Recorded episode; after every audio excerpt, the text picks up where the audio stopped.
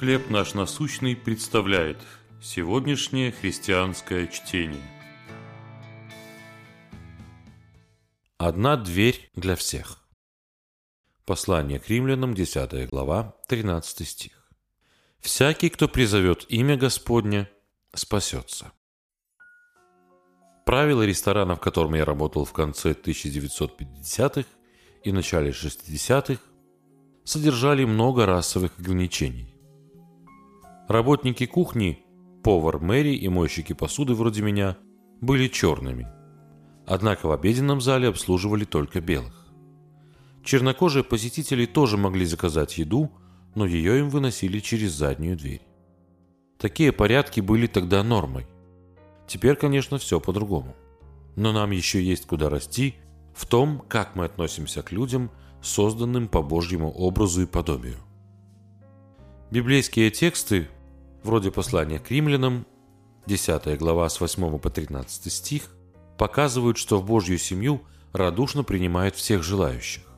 Здесь нет задних дверей. Все входят в нее одним путем – через веру в искупительную жертву Иисуса Христа.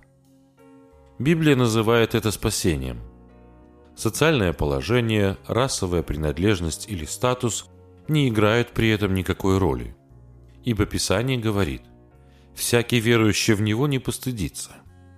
Здесь нет различия между иудеем и эллином, потому что один Господь у всех, богатый для всех, призывающих Его. Верите ли вы всем сердцем библейской истине об Иисусе? Если да, то добро пожаловать в Божью семью.